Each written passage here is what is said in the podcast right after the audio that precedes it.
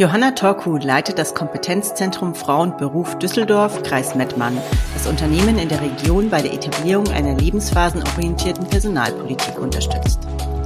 Wir sprechen heute darüber, welche Fehler bei der Einführung und Führung in Teilzeit oft gemacht werden und wie solche Startschwierigkeiten vermieden werden können. Hallo Johanna, herzlich willkommen beim Teilzeit-Talente-Podcast. Schön, dass du da bist. Hallo Johanna, schön, dass ich da sein darf. Danke für die Einladung und ja, ich freue mich äh, auf unser Gespräch jetzt. Ja, Johanna, lass uns doch erstmal starten mit meiner Einstiegsfrage, die ich echt den meisten Gästen stelle. Was ist deine persönliche Verbindung zum Thema Teilzeit? Ja, ähm, also ich muss dazu sagen, ich arbeite aktuell in Vollzeit, so dass ich aktuell eben keinen, äh, also ich nicht selber in Teilzeit arbeite. Ähm, ich weiß aber auch von ja, vorherigen Jobs und Arbeitgebenden, ähm, da habe ich durchaus mal äh, in Teilzeit gearbeitet, beziehungsweise auch gleichzeitig auf drei Projekten, also mit drei Teams an verschiedenen Standorten, was glaube ich äh, so ein bisschen in so eine Richtung kommt, also auch in, in äh, einer gewissen Führungsverantwortungsrolle. Ähm, und ich muss sagen, ich fand es immer für mich total spannend zu sagen, heute bin ich hier, heute ist das Team hier wichtig und hier arbeiten wir heute gemeinsam. Ähm, also so ein, so ein Fokus herzustellen. Und ich habe das, was ich ähm, dann bei Kolleginnen oder Kollegen mitbekomme, die in, in Teilzeit äh, arbeiten, auch immer den Eindruck, dass sie sehr fokussiert sind, weil die Stunden sind begrenzt, vielleicht im Vergleich zu denen, die Vollzeit arbeiten und dass das auch viel mehr hilft dazu, ähm, Fokus herzustellen. Und das ist das, was ich auch immer positiv daran finde oder auch fand aus meiner beruflichen Erfahrung, ähm, die Konzentration auf ein Team, auf ein Projekt, auf eine Sache ähm, ist deutlich höher da, als wenn ich fünf Tage die Woche von morgens bis abends ähm, ja nur an einer Stelle bin, nur ein Thema habe. Ähm, ja, also deswegen finde ich das total faszinierend und ich könnte mir das durchaus für mich auch wieder vorstellen. Ähm, genau, also da nicht äh, immer das Gleiche zu machen, sondern auch parallel andere Dinge ähm, äh, wieder reinzunehmen und nicht nur ähm, 38,5 äh, an einer Stelle ähm, oder auf einem Projekt zu arbeiten. Ja. Ich finde schön, dass du diesen Aspekt der mehreren Jobs oder verschiedenen Projekte aufmachst. Das kommt auch immer wieder in den Gesprächen und das finde ich unglaublich schön, dass diese Idee inzwischen auch mit Teilzeit verbunden wird, dass man eben äh, erkennt, okay, Teilzeit kann ganz viele Dinge bedeuten. Es kann eine Teilung zwischen Erwerbs- und Care-Arbeit bedeuten. Es kann aber auch eine Teilung zwischen verschiedenen Erwerbsjobs zum Beispiel bedeuten. Ja, auch ein Trend, der ja deutlich da ist, hatte ich auch im Gespräch mit einem anderen Gast vor kurzem, der auch ähm, angestellt ist in Vollzeit und äh, nebenher aber noch ein Unternehmen betreibt. Also ich glaube, diese, diese unterschiedlichen Kombinationen, die wird es ähm, mehr geben, auch in Zukunft. Also ich glaube, ja, aber ich finde das auch wichtig, dass wir das ähm, mit besprechen, weil sonst bleibt ähm, Führen in Teilzeit so eine ja, so eine Mutti-Aufgabe, sowas, was, ach ja, gut, dann machst du es halt mit ein paar Stunden weniger. Also ich finde das manchmal auch so ein bisschen zu kurz gegriffen. Also erstmal muss es nicht immer ein, ein Vereinbarkeitsthema sein. Ich habe gerade mehr Care-Arbeit, ähm, äh, da will ich mich, äh, ne, da will ich auch meine Zeit für haben, sondern dass das ähm, eben normaler wird äh, und die Gründe eben sehr vielschichtig sein können, um zu sagen, braucht man mich da wirklich? 40 Stunden in der Woche oder kann man das auch anders verteilen? Also ich glaube, das ist wichtig, um es eben nicht nur für Muttis, also sag ich mal, despektierlich äh, zu sehen, sondern eher normalisiert für alle ähm, diskutieren zu können. Absolut, das ist auch das, was ich hier im Podcast tue. Bei mir kommen Mütter, Väter, Frauen, Männer, Menschen mit und ohne Care-Verantwortung zu Wort. Und äh, wie du sagst, ich glaube, das ist ein ganz wichtiger Punkt. Trotzdem, ihr heißt Kompetenzzentrum Frau und Beruf. Vielleicht magst du ganz kurz erklären, was seid ihr eigentlich, was macht ihr eigentlich? Weil ich glaube, außerhalb von NRW, wo ich weiß, dass es euch gibt, weiß es nicht unbedingt jeder. Und ähm, was ist eure Arbeit? Also warum sprechen wir heute miteinander? Was ist euer Kontakt zu dem Thema? Mhm. Ja, also die Kompetenzzentren Frau und Beruf, die gibt's jetzt seit elf Jahren in Nordrhein-Westfalen. Ähm, eine Landesinitiative, die vor allem den Fokus auf kleine und mittelständische Unternehmen gelegt hat. Ähm, und da machen wir ja Sensibilisierung, wie so wie schön es äh, so heißt, ähm, und Informationen ähm, zum Thema die Erwerbstätigkeit von Frauen zu stärken, gerade eben im kleinen und mittelständischen Unternehmen.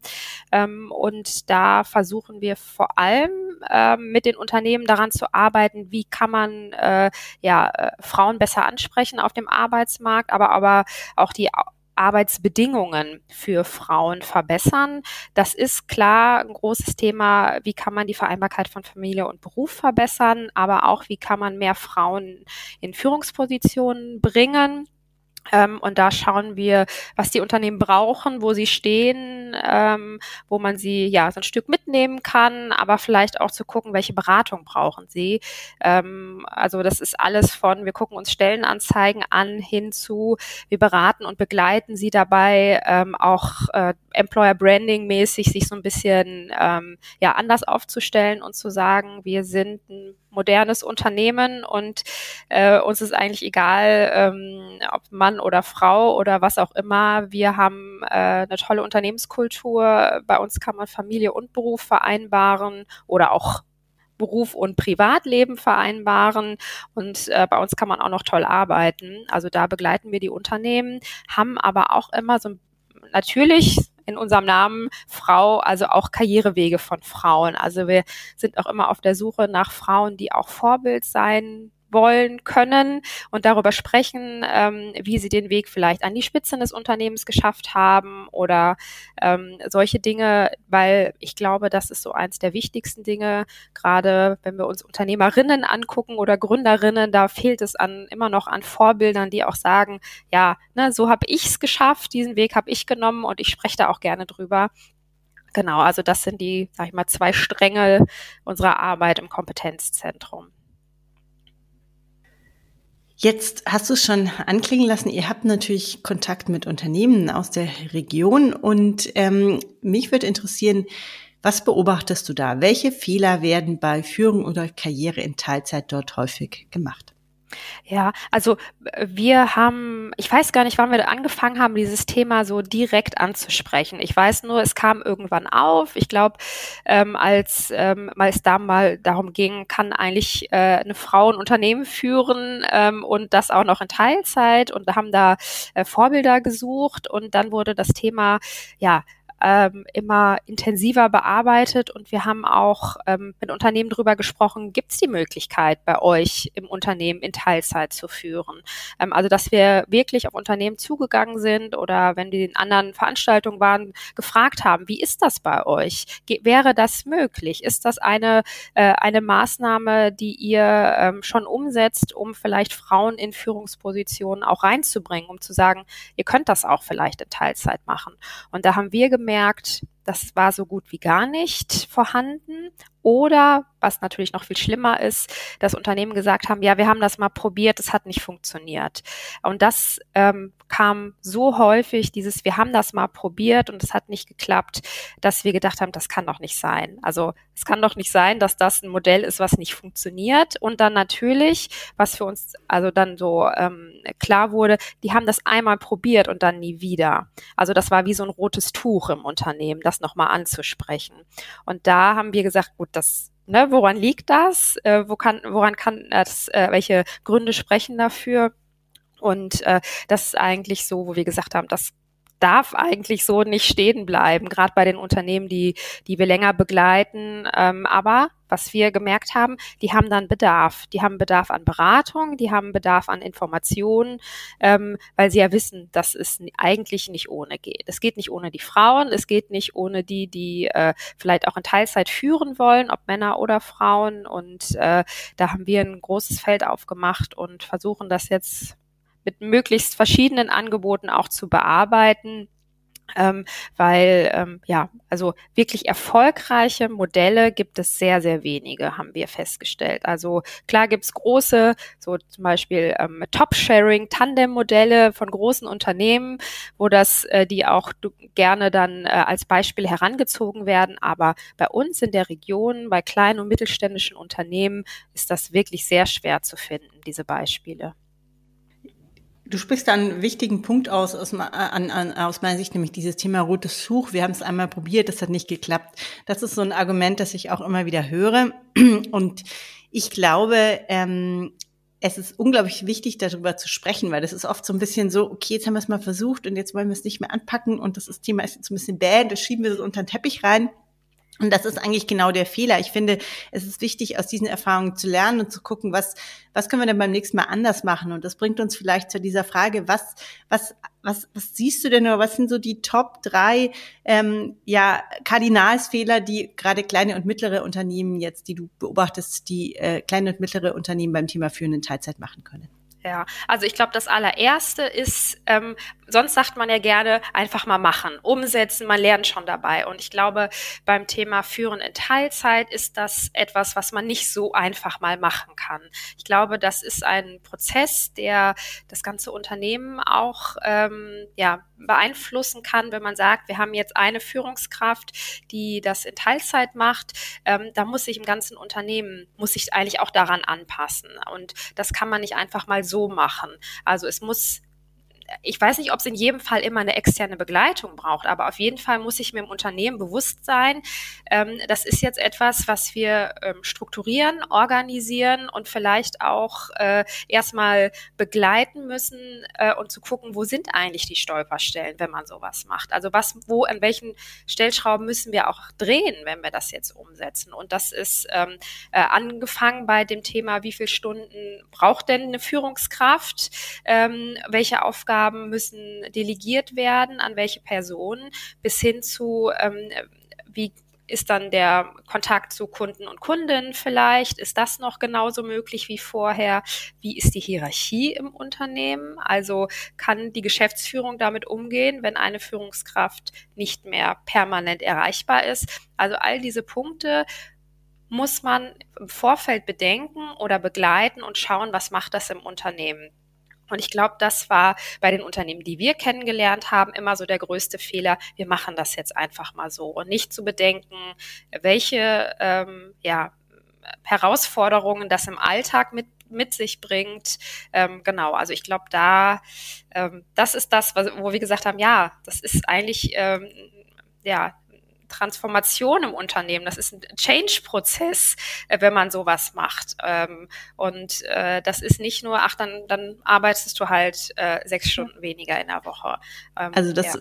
würde ich gerne kurz einhaken, weil ich finde, du hast zwei ganz wichtige Dinge gesagt. Zum einen eben, dass es ein Transformationsprozess ist und das ist genau das, wo auf meine Arbeit auch abzielt, was ich mache. Ich gehe mit einem systemischen Organisationsberatungsansatz an dieses Thema ran, weil ich genau wie du glaube, dass es nicht, dass das Thema nicht isoliert betrachtet werden kann. Also ich glaube, was viele Unternehmen tun, die oder der Fehler, der gemacht wird, ist dieses Thema auf der individuellen Ebene zu betrachten. Sagen, wir haben da jetzt jemanden, der will den Teilzeit führen, okay, und dann gucken wir uns vielleicht noch den und sein Arbeitsmodell an, ja, wenn es überhaupt so weit geht. Und überlegen uns vielleicht, okay, wie kann der sich organisieren? Du hast gesagt, wie viele Stunden arbeitet jemand? Wie funktioniert das?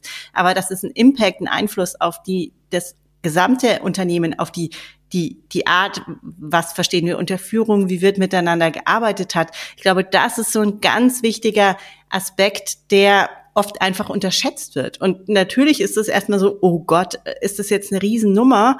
Ähm, bekommen wir das überhaupt gewuppt? Auf der anderen Seite glaube ich, dass die Beschäftigung mit diesen Fragen, die du jetzt genannt hast, die bringt so viele positive Effekte auch für nicht Teilzeitarbeitende mit sich, dass sie sich auf jeden Fall lohnt fürs Unternehmen, weil wir mhm das Thema Führungskultur zum Beispiel ist ja eins, das ist nicht nur wegen dem Thema Teilzeit in der Diskussion, sondern wir sprechen ja drüber, wie wollen Menschen heute geführt werden. Was brauche ich für eine Führungskultur, wenn ich immer weniger Mitarbeitende habe? Wie kann ich Eigenverantwortung stärken? Das sind ja lauter Fragen, auf die dieses Thema aus meiner Sicht auch absolut einzahlt. Ja, ja, und ähm, also erstmal das Thema ähm, Führen an sich. Also bin ich jemand, der ähm, permanent erreichbar ist, weil ich auch ständig äh, so, ähm, so, so eine Kontrolle haben muss. Also muss ich alle Entscheidungen treffen, müssen immer, kann jemand nicht weiterarbeiten, weil ich eine Entscheidung nicht treffe? Ähm, oder ähm, kann ich auch mein Team so organisieren, dass ja viel Eigeninitiative da ist, auch Verantwortung übernommen werden kann von Teammitgliedern. Also es muss nicht einmal eine Person sein, die Entscheidungen trifft. Und außerdem wäre Führung ja auch sehr kurz gegriffen, wenn es da nur um Entscheidungen treffen geht. Also wenn du sagst, ne, Thema Führung diskutieren wir, wir diskutieren das auch, weil Führen immer mehr in so eine Art hm, auch Coaching des Teams sich verändert. Also zu unterstützen, zu befähigen, zu empowern. Ähm, und äh, da ist nicht eine permanente Anwesenheit erforderlich, sondern eine Konzentration darauf, was ist zu welchem Zeitpunkt wichtig äh, und was braucht mein Team, um erfolgreich arbeiten zu können. Und das ist, glaube ich, eine spannende Diskussion, die da gleichzeitig stattfindet äh, und auch notwendig ist, auf jeden Fall. Ja. Okay, jetzt haben wir gehört, erster Punkt ähm, ist dieses Thema, ja, äh, einfach mal machen Jein, also erstmal gucken und erstmal überlegen, kann es eigentlich gehen und was bedeutet das eigentlich fürs Umfeld, fürs Unternehmen. Was ist der zweite Punkt, der euch so in der Praxis begegnet? Hm, das ist etwas, wo hm, ich weiß gar nicht genau, wo das herkommt und aus welcher ähm, Motivation heraus, dass ähm, Personen, die in Teilzeit führen, häufig damit zu tun haben, dass sie als ähm, nicht gleichgestellte Führungskräfte anerkannt werden. Also, ähm, dass, dass man irgendwie eine Führungskraft zweiter Klasse ist. Ach, du machst es ja nur in Teilzeit, also auch gerade mit, mit anderen Führungskräften. Also da ist die Erfahrung, die wir gemacht haben mit, äh, meistens waren es Frauen, die in Teilzeit führen, dass sie dann eben nicht die gleiche Anerkennung äh, bekommen haben, auch unter Kolleginnen und Kollegen.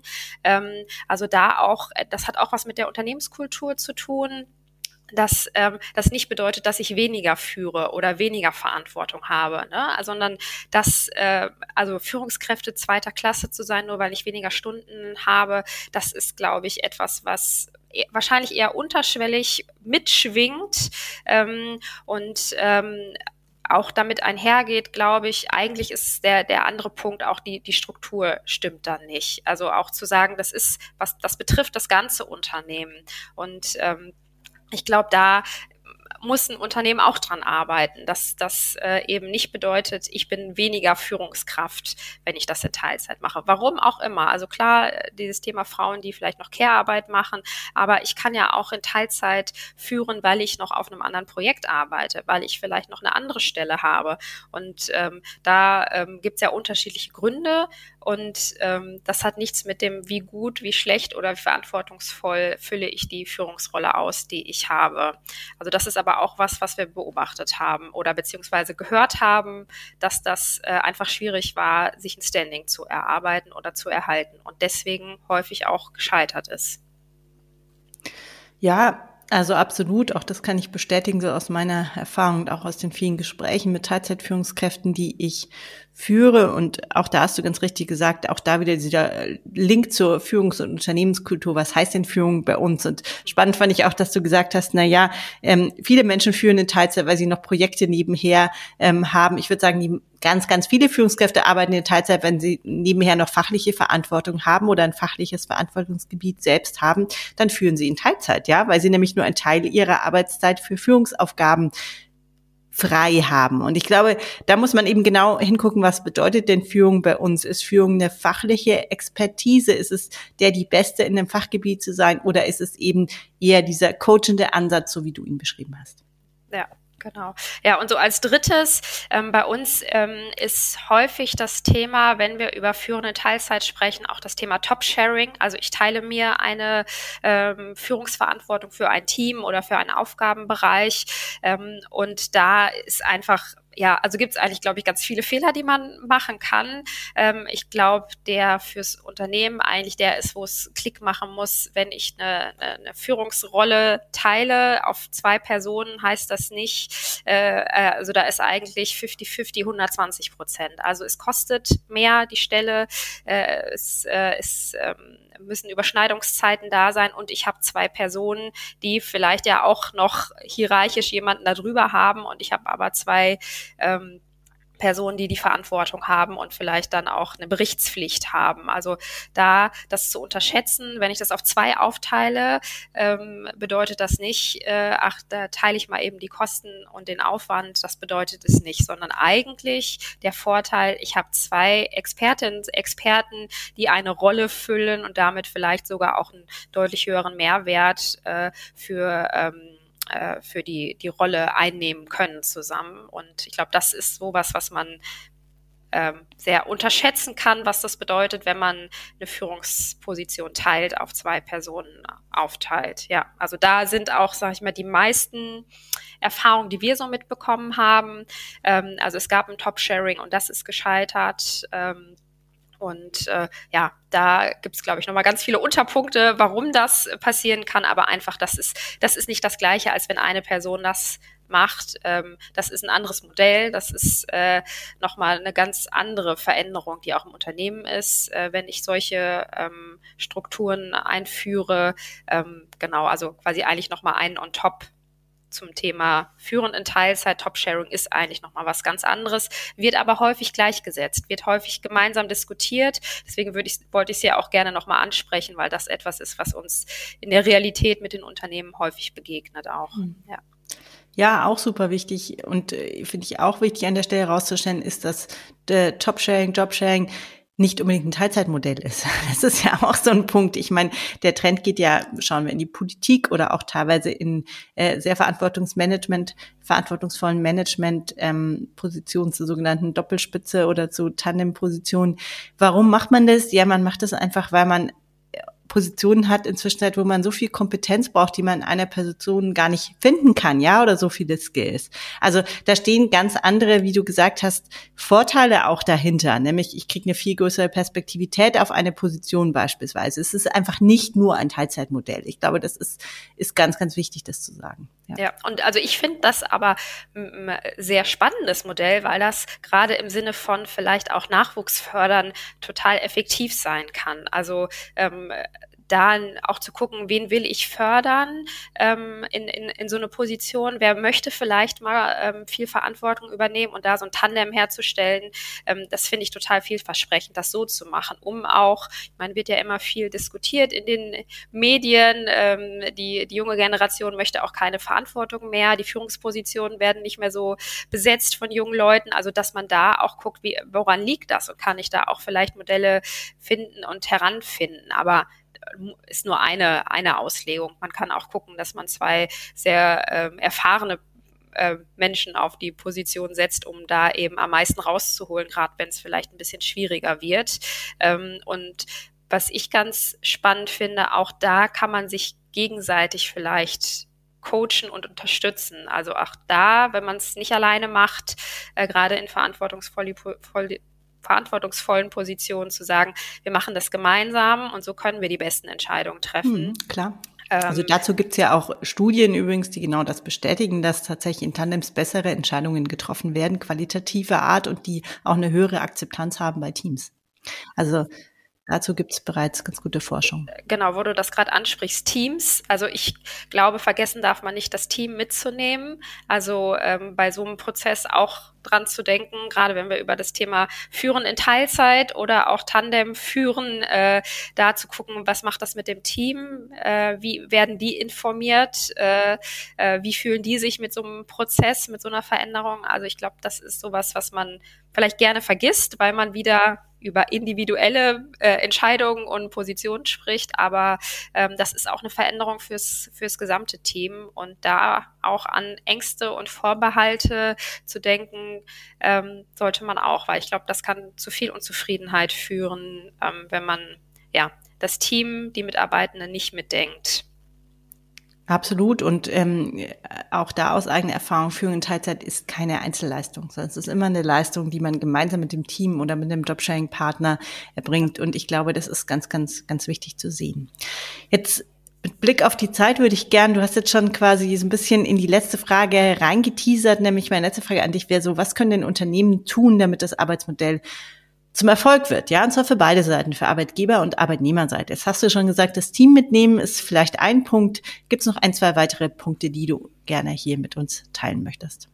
Ja, also ich glaube, das Wichtigste ist, äh, sich nicht davor zu scheuen, ähm, zu schauen, ist das bei uns möglich und wie ist das bei uns möglich? Also auch wenn es vielleicht mal gescheitert ist oder man von vielen Negativbeispielen gehört hat, äh, trotzdem zu sagen, das kann aber ein ganz tolles Modell sein und das kann dazu führen, dass wir vielleicht eine tolle Personen, Kraft, Führungspersonen nicht verlieren.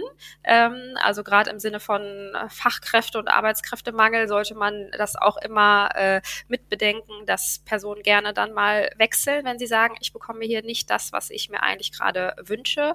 Ähm, da also quasi keine Angst zu haben, aber es mit bedacht und ja unterstützend zu sehen. Und man kann auch zu sagen, äh, nicht einfach, wir machen mal, aber wir probieren das aus für zwei Jahre. Lass uns mal schauen, klappt das? Und wir evaluieren auch sowas. Also ich glaube, wenn man es eher als mh, hm, Pilot sieht, als etwas, wir sehen es als Projekt an, was wir genauso begleiten wie jedes andere Projekt. Ich glaube, wenn man das so sieht, ähm, kann man da viel mehr auch ja, einwirken, wenn man merkt, an der Ecke klappt es aber noch nicht. Da stimmt es noch nicht. Da haben wir jetzt, sind wir jetzt an Probleme gestoßen, ähm, als wenn man einfach sagt, ja gut, dann machen wir das jetzt und äh, äh, gar nicht mit im Blick zu nehmen, welche Transformationsprozess damit eigentlich ausgelöst wird. Ja.